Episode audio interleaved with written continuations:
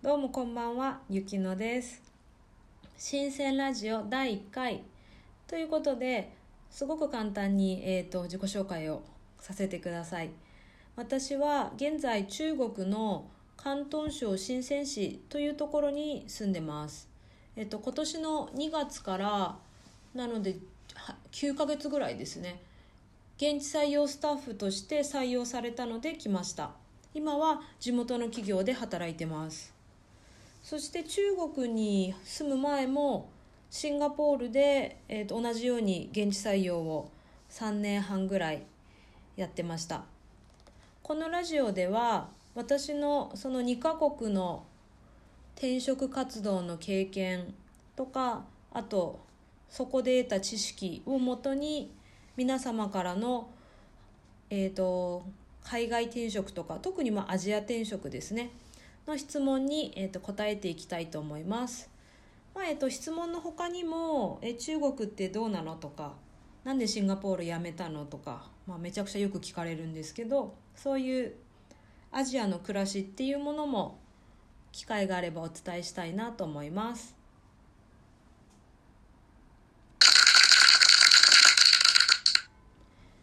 はい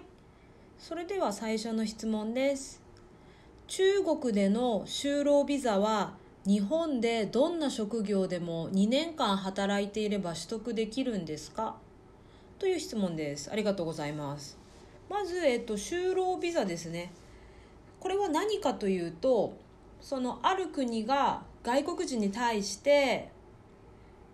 お前はうちの国で働いて生活をしてもいいという許可を出すということです。すごく簡単に言うと。これは外国人に対してなので日本で暮らして日本で働く私たちには基本的に全く縁のない世界なんですね。その外国人が別の国に行くっていうことはその国の国民の労働の機会が、えー、と少しでも減ってしまうということなのでこのビザというものが必要になってきます。そして就労ビザですね。働くためのビザというのは、えーと、その国において必要な条件が全く違います。その年齢とか技能とかあと学歴とかですね。あ基本的に、はい。えーと、海外転職は4大卒以上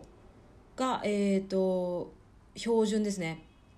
4大卒以上か、まあ、大学院卒とかが、えー、と一般的です。必要な条件として。そして話を戻しましょう。中国での就労ビザは2年間の在職証明が必要です。それは、えっと、どんな職業でも2年間働いていれば取得できるというのはちょっと違ってえっと何て言うんだろうな。関連する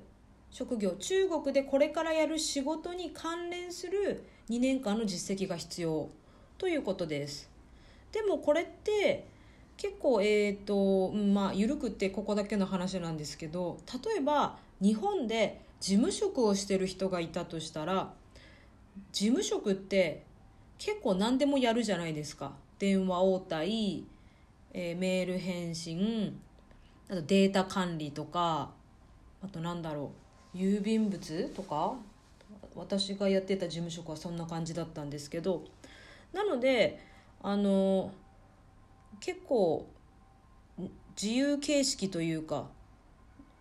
その発行元その2年間在在籍してた会社にすごく理解があってちょっとこういうふうにあの書きたいんですけどって言って許可をもらえば大丈夫です。まあ多分そのすごくあの極端に言うと法律家が医者になるとかなんだろうななんだろうな。そういうぐらいのジョブチェンジじゃなかったら営業とかうんうん。その営業メーカーの営業とかそういうのだったら全然関連づけることはいくらでもできると思うので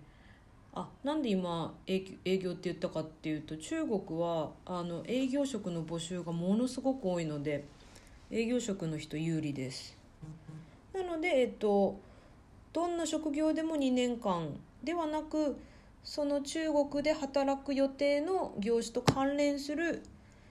えー、2年間の経歴が必要ということですね。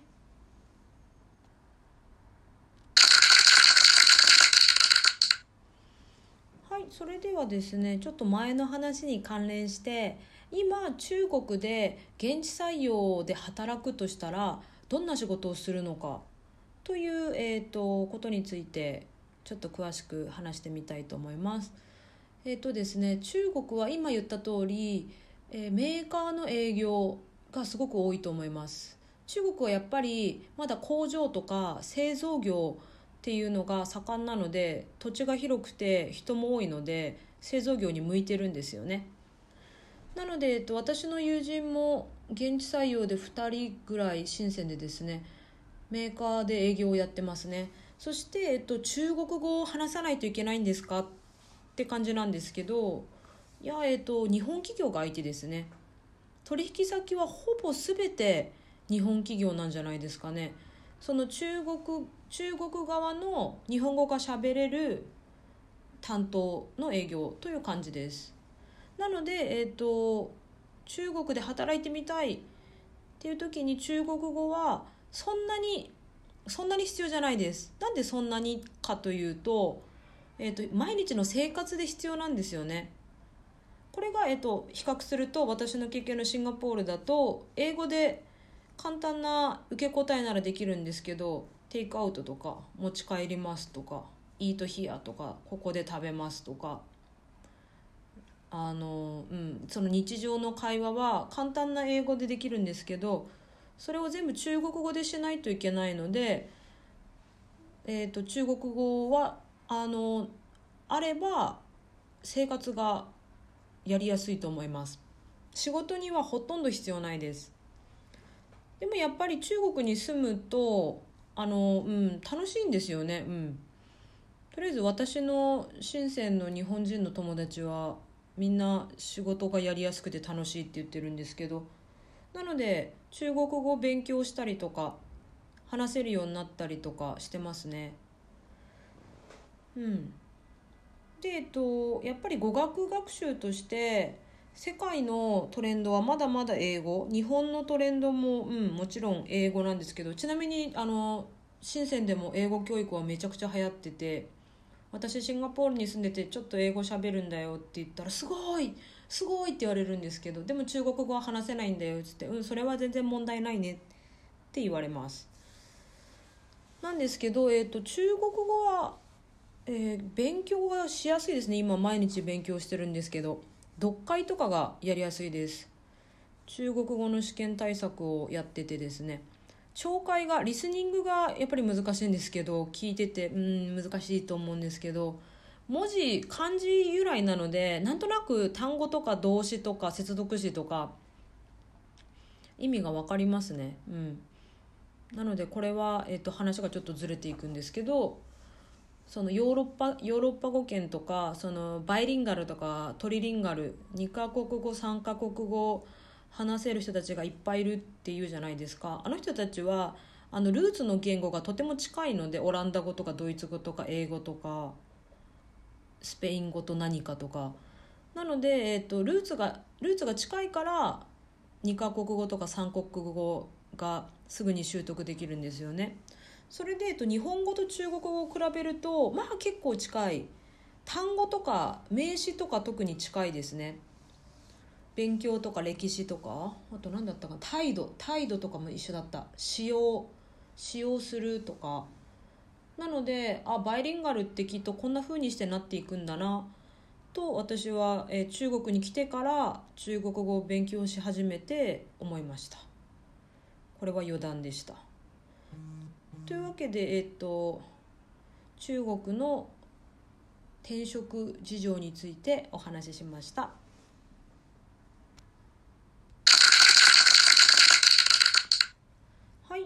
というわけで、えーと、新鮮ラジオ第1回いかがでしたでしょうか？えーと、ツイッターブログノートなどをやってるんですけどそこではなかなか、えーと、じっくりと話せない話なんかをちょっとおしゃべりがてらやっていこうと思います。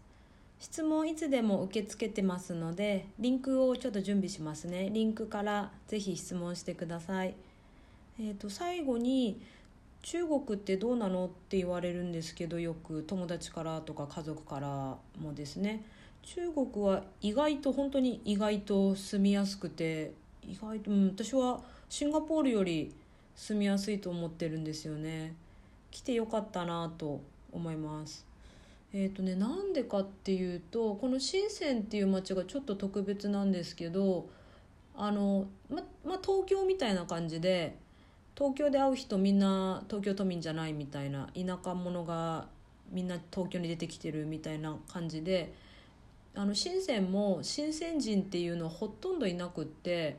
その深センの周りの田舎の方からみんな、えーと、仕事を求めてやってきてるからあのあんたも私もみんなよそ者ねってよそ者同士頑張っていこうねっていう私外国人なのになんかその大きなくくりに入れてもらえる ざっくりした感じがすごくいいなと思います。深センの街の様子もこれからまたゆっくりお届けできたらなと思います。香港空港からタクシーで20分っていうすごく便利なところなので、まあ、ちょっと今香港はあの危ないんですけどもし機会があれば遊びに来てもらえたらなと思います。それでは、えーと、雪乃がお届けしました。さよなら。